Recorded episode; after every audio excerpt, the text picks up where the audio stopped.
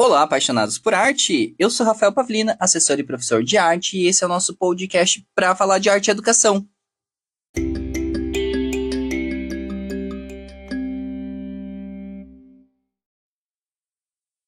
Aqui a gente fala de arte, de educação e de arte e educação com uma linguagem clara, objetiva e simples, mas sem ser simplista. Seja muito bem-vindo, bem-vinda. Hoje o tema é uma continuação de um story que eu publiquei lá no meu Instagram, prof. Rafael Pavlina, e que fez o maior sucesso, sendo que eu nem esperava.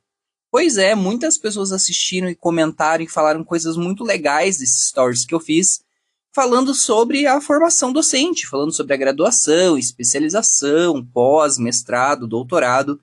E por isso eu resolvi fazer esse conteúdo aqui no podcast para ajudar um pouco mais e ser um pouco mais descritivo em uma das etapas da minha vida que foi muito importante, que é o mestrado. Lá nesse vídeo eu comentei sobre os programas de pós-graduação, né, que abrangem aí a especialização, o mestrado, o doutorado, o pós-doutorado, que são etapas da vida acadêmica que a gente pode cumprir depois que faz uma graduação. Então, se você não viu esse vídeo, esse stories, ele tem 15 minutos mais ou menos, ele fica lá no meu Instagram, ele está salvo lá nos vídeos. Mas caso você tenha visto e quer saber um pouquinho mais, esse é o momento e esse é o lugar. Eu vou contar para vocês um pouco da minha trajetória acadêmica, pensando como que eu criei toda essa, essa trama que eu me envolvi sobre a educação mas lembrando que cada município, cada estado faz de um jeito. O que eu estou falando aqui não é uma regra, não é aplicável a todas as universidades. Cada lugar faz de um jeito. Cada momento da, da vida acadêmica também acontece de jeitos diferentes. Pensando aí, né, que eu ingressei no mestrado na época do, da pandemia, então o formato da prova foi diferente. Mas eu vou descrever esse passo a passo para que juntos a gente consiga refletir sobre isso e conseguir entender qual é esse papel, qual é o papel da universidade nesse seu processo de formação e como finalmente ingressar no mestrado, certo? Então pega papel e caneta, senta, pega um café, uma água, um chá, vamos conversar um pouquinho. Essa, esse podcast, esse episódio vai ser bem dialogado. Eu quero contar minha história para vocês, para também fazer com que vocês sintam vontade de cumprir essa etapa da vida acadêmica escolar. Então vamos lá, vamos contar a minha trajetória. Eu comecei a graduação muito tempo depois que eu terminei o ensino médio, justamente porque eu não entendia exatamente como funcionava todas as etapas da graduação, o que era licenciatura, o que era bacharelado, eu não sabia o que, que os cursos faziam, como se organizavam, o que era público, o que era privado, eu não entendia nada disso. Por isso, quando eu terminei o meu ensino médio, eu fiquei aí quatro anos sem fazer nada, só trabalhando. E aí, depois de um tempo, eu comecei a pesquisar, comecei a estudar e caí lá na universidade e acabei cursando o curso de artes visuais licenciatura. Passado mais um tempo, eu também não sabia para que caminho ir, não sabia como entrar no mestrado, não sabia o que fazer da vida e acabei optando pelas especializações. E aí eu acabei fazendo cinco, seis especializações em várias áreas diferentes. A especialização, eu já falei para vocês, ela conta como uma pós-graduação. E existem especializações de um ano, dois anos, um ano e meio, quatro anos, depende muito da especialização. Mas o vídeo, esse áudio de hoje, ó, vídeo não, né? O vídeo é lá no YouTube. Mas o áudio de hoje é para a gente falar sobre o mestrado. Então, como é que foi a minha etapa do mestrado? Eu fiz o mestrado pela primeira vez a prova na Universidade Federal do Paraná, que fica em Curitiba. Por quê? Na minha cabeça, só fazia sentido cursar um mestrado que fosse perto da minha casa. Esse era o meu objetivo. Então eu fiz a prova como? Eu entrei no site da universidade, busquei lá o programa de pós-graduação dessa universidade, da Universidade Federal do Paraná, e me matriculei. Foi isso. Aí, no dia agendado, eu fui fazer uma prova.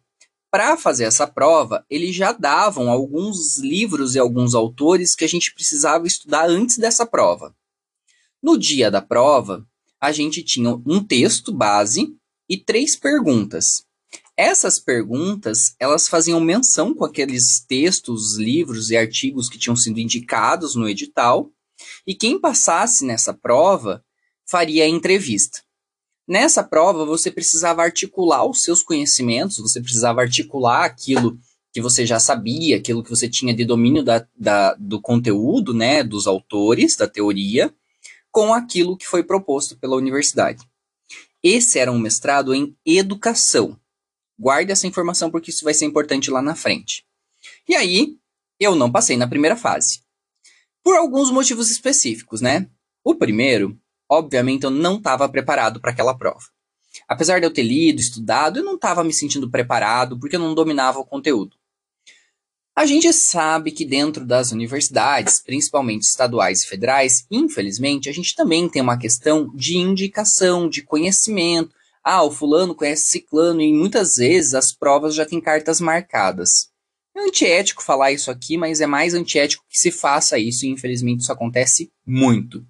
E aí eu não consegui passar nessa prova, não consegui entrar nesse mestrado. Passou um tempo, larguei e aí vem aquela frustração gigantesca de não ter passado, aquela, aquele momento que você se sente um nada, um lixo, porque eu não consegui, porque eu não fui capaz. E aí já vem um parênteses, né? Que não existe isso. Gente, passar numa prova de mestrado não prova sua capacidade, não passar também não prova que você é incapaz. Então fica tranquilo, porque são etapas, às vezes dá certo e às vezes não dá certo e tá tudo bem. Beleza? E aí depois disso eu fui para outro mestrado. Uma amiga minha chegou e falou: Ó, oh, vai ter mestrado lá em Santa Catarina, em Floripa. Floripa fica a 5 horas de Curitiba, é longe. E aí ela falou: Ah, vamos, vamos fazer? E eu falei: Ah, não sei, o que, como que é, o que que é? Ela falou: Ah, vamos lá fazer a prova. A gente vai receber, ler o edital, ver o que que precisa, estuda para a prova e vai lá fazer a prova. Nesse momento, eu nem sabia que existia diferença entre mestrado em educação, mestrado em arte e educação. E aí, essa minha amiga foi me explicando, e aí eu fui lendo os editais e entendendo.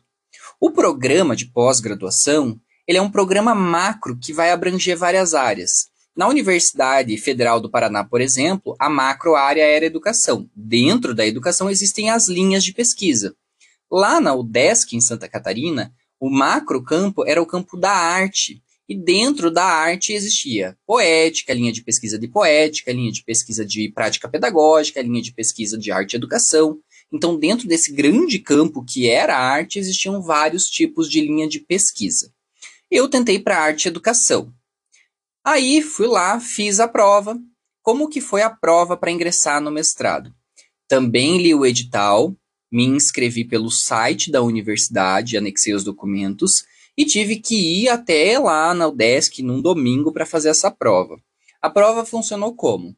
Eles deram três livros para a gente estudar e a prova tinha três perguntas. A primeira pergunta era de um livro, a segunda pergunta era do segundo livro e a terceira pergunta era para relacionar tanto os três livros quanto a minha pesquisa. Nesse momento, você já tem que ter um projeto de pesquisa que é assim, ó, o que, que eu quero pesquisar? Eu quero entrar no mestrado para estudar o quê? E é óbvio que a escolha do teu objeto, do teu projeto, tem que ter a ver com você, com a tua pesquisa, tem que ter a ver com aquilo que você planeja para a vida. Isso é muito importante, porque depois que você ingressa no mestrado, as coisas mudam bastante. Mas quanto menos você dedicar, quanto, quanto mais você já souber o objeto, quanto mais você saber para onde você quer pesquisar, mais fácil vai ficando depois. E aí eu fui lá e fiz essa prova. Fiz a prova e passei, passei numa colocação muito boa. Fiz essa relação, então, com os livros que foram dados, as perguntas elas são abertas. Vou dar um exemplo bem bobo, não foi isso a pergunta lá do dia, mas era mais ou menos dessa forma. Ah, se acontece tal coisa dentro da escola, a partir do autor tal e a partir da sua prática, como você resolveria essa situação? E aí, esse, esses autores que eu li, esse, essas pesquisas que eu embasei, vão responder essa pergunta. O que, que a banca que avalia essa prova quer saber? Primeiro, ela quer saber se você sabe escrever. Saber no sentido literal mesmo. Se você conhece a norma, da, a norma, as normas gráficas brasileiras, se você conhece a norma culta brasileira, se você sabe fazer concordância, se você tem responsabilidade na escrita, tudo isso. Então, quando você vai para a prova, você tem que ter esse domínio da língua portuguesa, primeira coisa.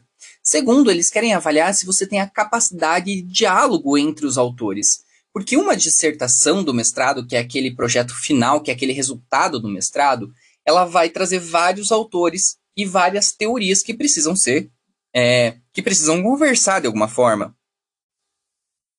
Pensando nisso, a gente vai para a próxima etapa. Passei nessa fase? Passei. O que, que acontece a seguir? E aí eu vim para casa, alguns meses depois, algumas semanas, saiu o resultado da UDESC eu fui aprovado, e aí eu fui fazer a entrevista. A entrevista, ela, todo mundo diz que ela é uma parte mais formal do negócio, só para conhecer o aluno, porque quem passa na prova automaticamente já passou na entrevista, mas não é bem assim. A entrevista serve para que o, o orientador, para que a pessoa da universidade entenda como é o seu trabalho, como é o seu dia a dia, quem são os autores que você utiliza. Por exemplo, nessa pesquisa que eu entrei lá na UDESC, eu precisei mostrar o meu projeto. Então, entre a prova e a entrevista, eu entreguei o meu projeto.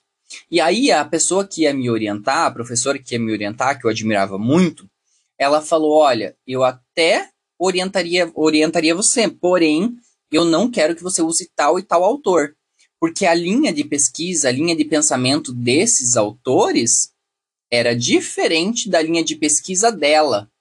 Então, eu precisei adaptar o meu projeto, tirar esses autores, reformular, e na entrevista, a professora falou: "E aí, você tem disponibilidade para mudar esse teu projeto? Você tem disponibilidade para tirar? Você tem predisposição para tirar esse autor, né, desses autores aí do seu trabalho?"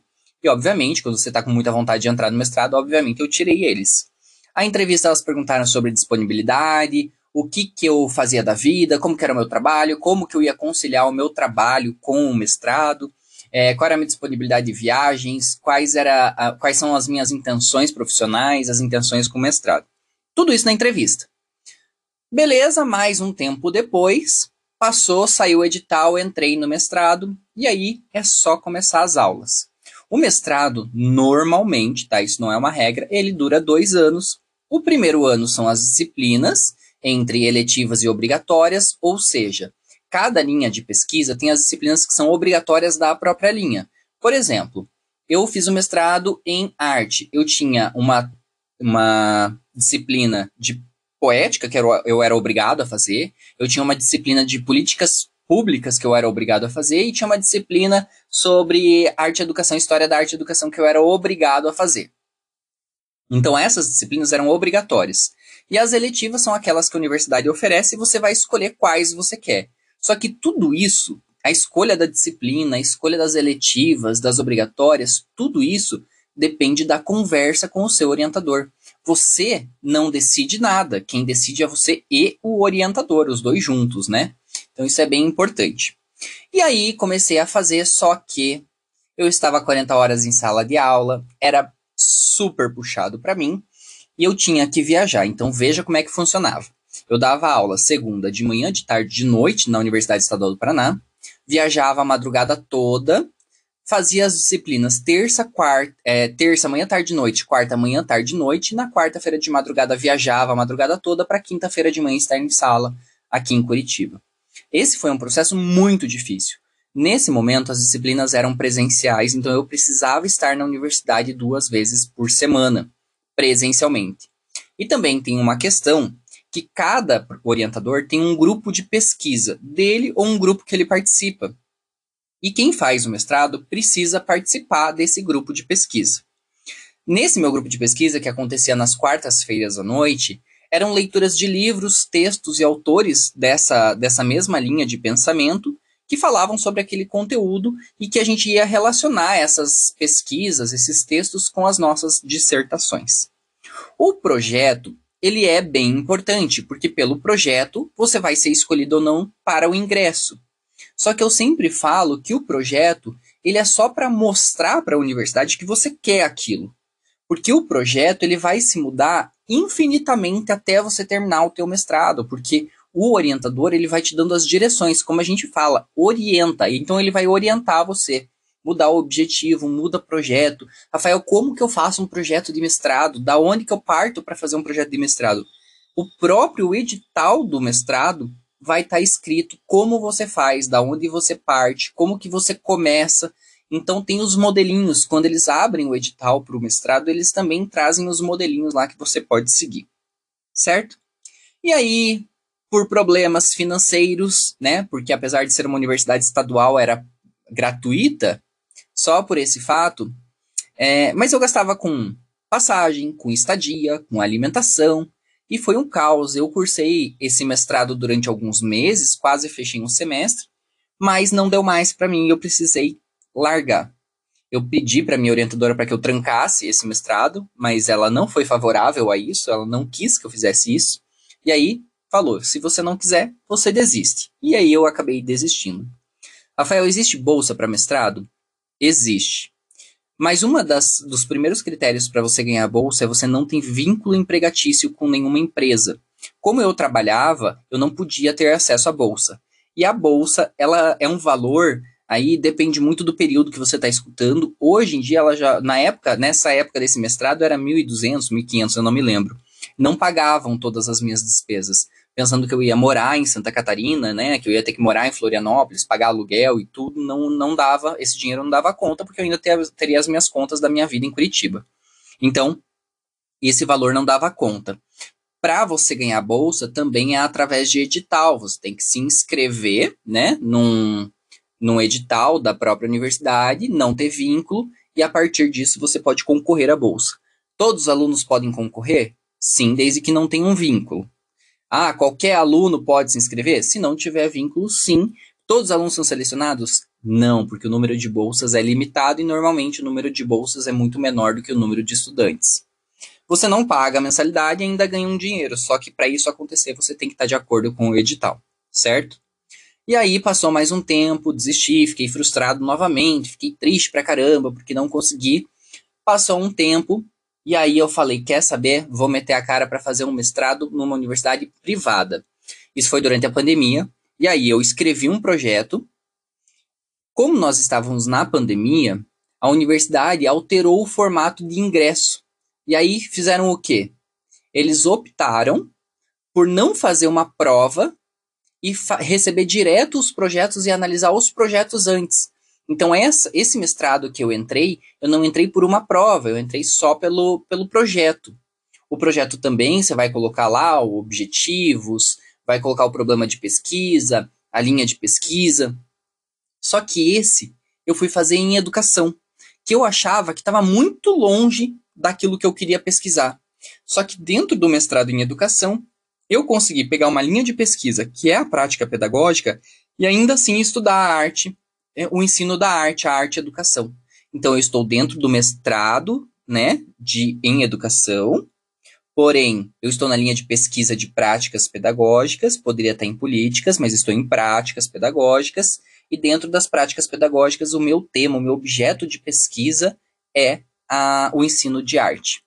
Vejam, então, aqui, tudo isso é em conversas com orientadores, é em conversa com os professores. Os professores vão te ajudando nesse processo depois que você entra no mestrado. Então, eu entreguei o meu projeto nas normas como eles queriam, eles leram e marcaram a entrevista direto. Na entrevista, eu mostrei muito domínio, porque eu domino muito o ensino de arte, eu domino muito a formação de professores. E aí, no dia da entrevista, eu estava muito seguro e passei na entrevista. Depois de passar na entrevista, eu fiquei lá fazendo as disciplinas, eu fui fazer a matrícula. Entrei no mestrado, então, fiz um ano de disciplinas. Quais foram as minhas disciplinas?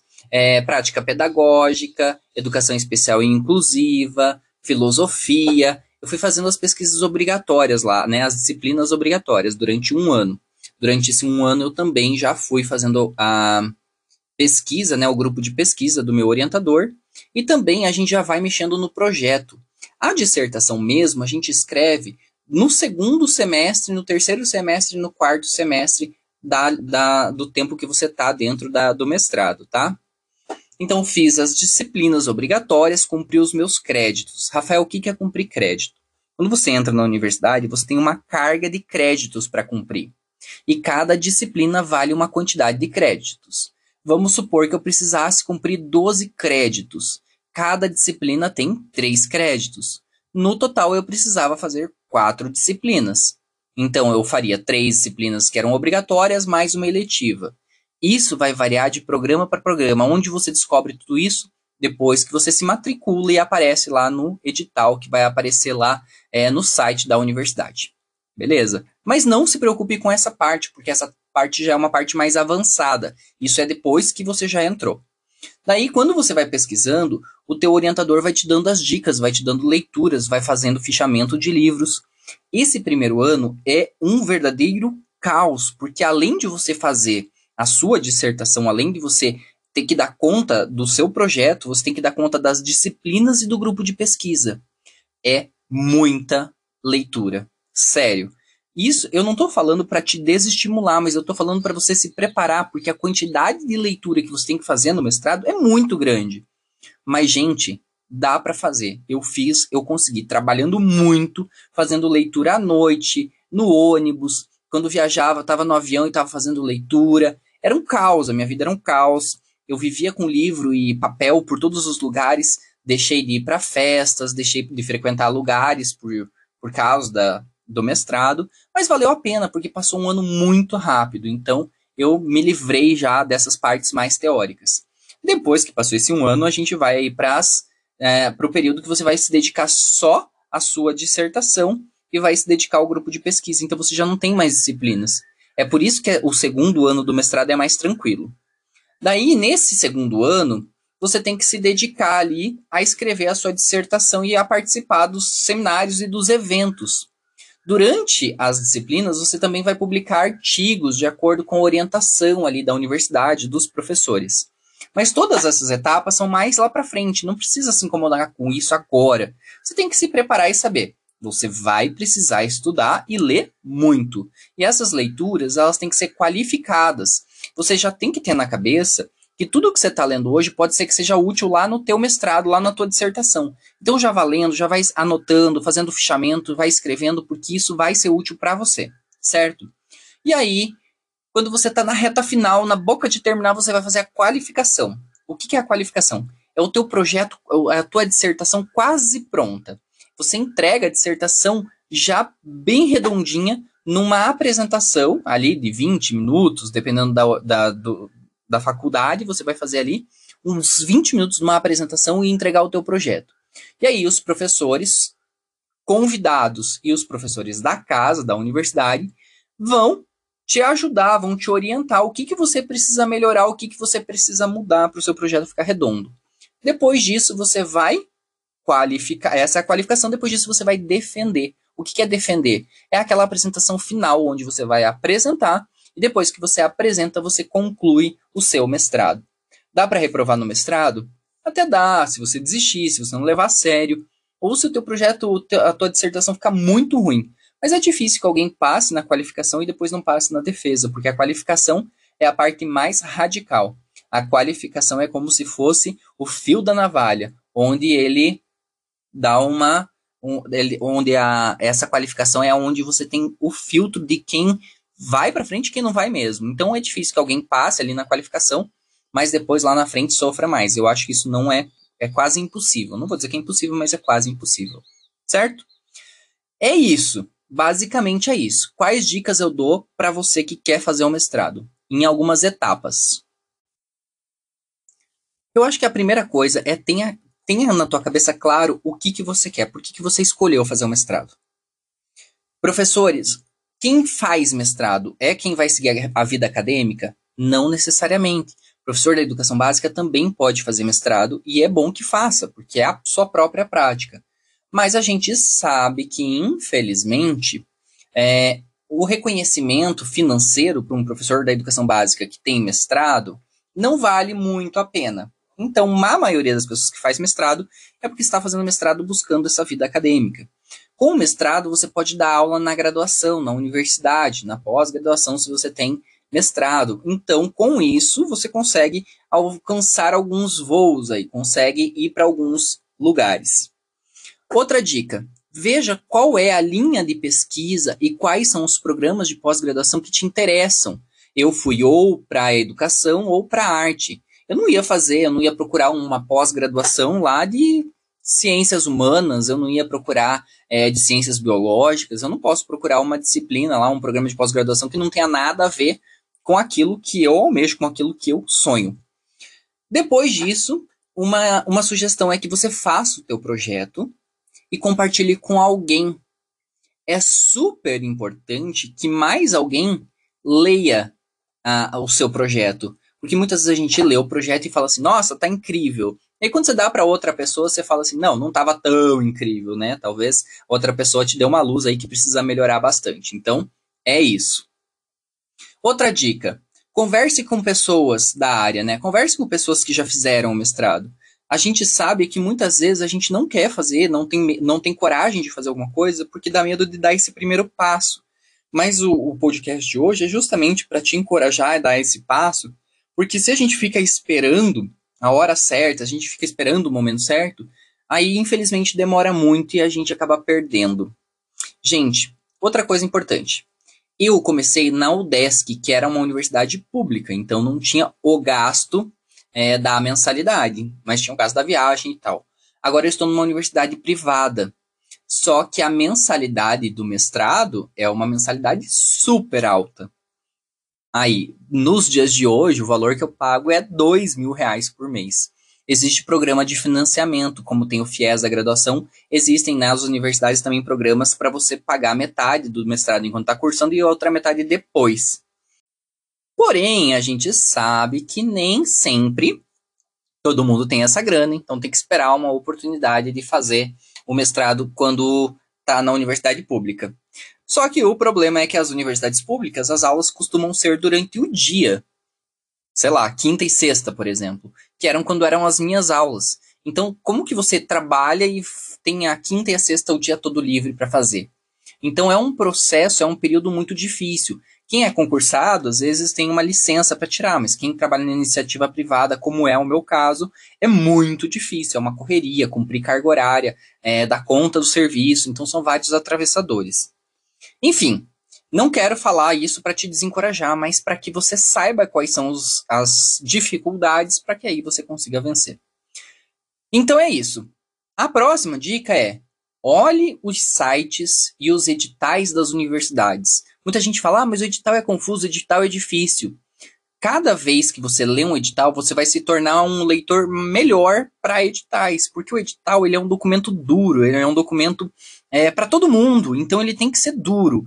Então, para você compreender, você tem que fazer um jogo de cintura, você tem que qualificar a tua leitura, você tem que se acostumar a ler os editais.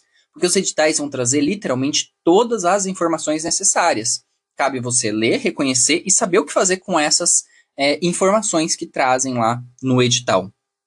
Leia os editais, entre nos sites das universidades e também entre em grupos que estejam falando sobre isso. Então, ah, a gente vai ter. Eu vou fazer aqui no, no canal, vou fazer na, no Instagram, não sei aonde ainda, um grupo para falar sobre arte e educação. Pesquise grupos que falam sobre pós-graduação, porque isso é importante. Ter pares, ter pessoas que também estão no mesmo barco que você ajuda muito. Eu tenho duas colegas do mestrado que me ajudam muito na minha trajetória. Por quê? Porque elas estão nessa etapa junto comigo, então tudo que eu passo, elas estão passando também. Então é mais fácil que a gente é, tenha um parceiro ali para a hora da dificuldade, um parceiro para a luta do dia a dia, porque isso não vai fazer com que você tenha vontade de desistir. Enfim, acho que essas são as dicas. Vocês têm alguma pergunta específica sobre mestrado? Querem saber alguma coisa que eu ainda não falei?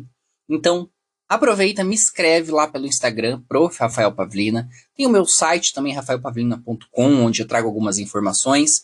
Tem lá o canal do YouTube para falar de arte e educação onde eu trago esses conceitos todos. É importante você compartilhar isso aqui com quem está na dúvida.